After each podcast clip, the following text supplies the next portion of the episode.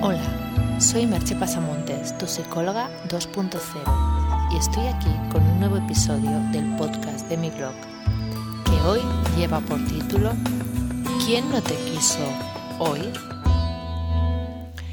Hace un tiempo escribí un post titulado La gente solo quiere que la quieran, que podéis consultar si os apetece.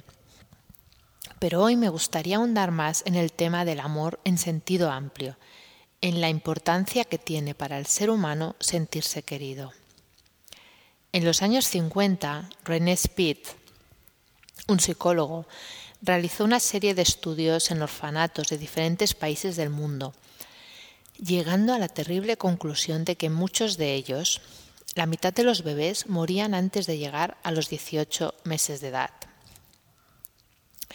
Lo curioso es que eso no se debía a falta de cuidados alimenticios, higiénicos o médicos, pues estos niños tenían esos cuidados, sino a la falta del amor materno. Speed acuñó el término depresión anaclítica para describir a estos niños que por falta de tiempo de sus cuidadoras, a pesar de recibir los cuidados anteriormente citados, los alimentos, los cuidados médicos, la higiene, no recibían el principal alimento del ser humano, el amor. Estos niños no eran tocados, acariciados, besados, no se sentían queridos. Eran niños cuando los observabas con los ojos abiertos y la mirada fija, pero sin expresividad facial, y que generalmente no lloraban, pues de algún modo habían aprendido que aunque lloraran nadie iba a acudir a atenderlos. Muchos de estos niños se deprimían y morían. Es realmente una historia triste, pero es, la realidad, es algo que sucedía y que René Spitz pudo constatar y que afortunadamente eh, también sirvió para que las cosas cambiaran mucho desde esos años y que se tenga mucho más en cuenta en los orfanatos que los niños necesitan también un cuidado eh, amoroso, un cuidado maternal, que se les toque, que se les mime. Y además estos estudios pueden darnos idea de la importancia crucial del amor, de sentirnos queridos en nuestras vidas. Hay, otros estudios, si nos vamos de la infancia a la edad eh, adulta, a la tercera edad sobre todo, que relacionan los vínculos sociales con el hecho de estar protegidos frente al Alzheimer.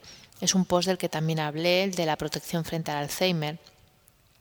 Los estudios apuntan a que parece ser que las personas que están mejor conectadas socialmente tienen menos riesgos de, desarrollar Alzheimer.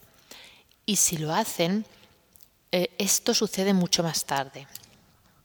Ni que decir eh, tiene el hecho de que no estar solos en la tercera edad, o cualquier edad, pero sobre todo en la tercera edad, es también un factor de protección frente a la depresión, que es algo mucho más frecuente en los ancianos de lo que podemos imaginar, que ese sentimiento de soledad, de, de abandono de algún modo, les provoca sentimientos depresivos o una depresión. Humberto Maturana escribió en su libro El cáliz y la espada. Los seres humanos, en un sentido estricto, surgimos del amor.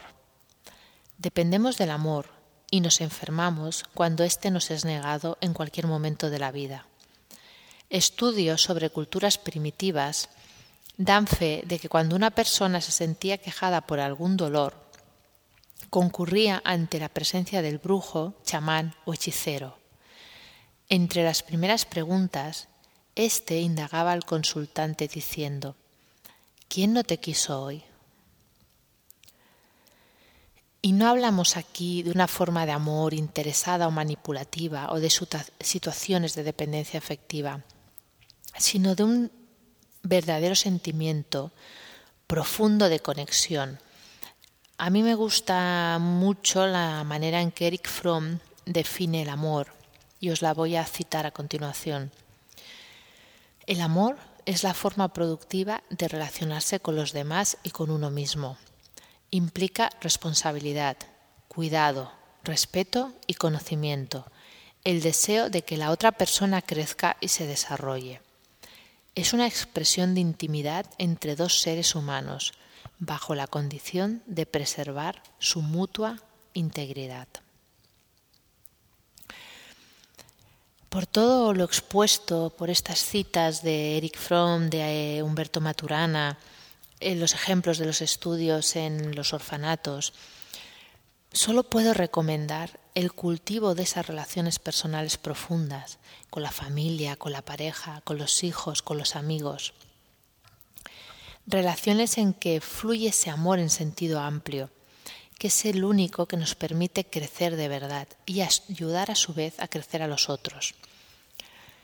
Me atrevo a aventurar que viviríamos en un mundo muy diferente si dedicáramos más tiempo a amarnos, y no estoy hablando solo del amor en pareja y mucho menos del sentido sexual del término, sino de, ese, de esa comunicación, de ese respeto, de ese cuidado, de ese interés genuino por los demás.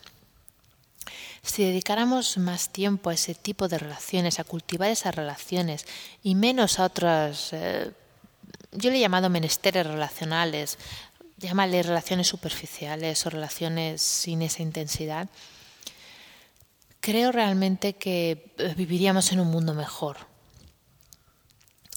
Y puede haber personas que intenten excusarse diciendo, bueno, es que yo no sé, no tengo familia, la tengo muy alejada, eh, tengo casi no tengo amigos o no tengo pareja.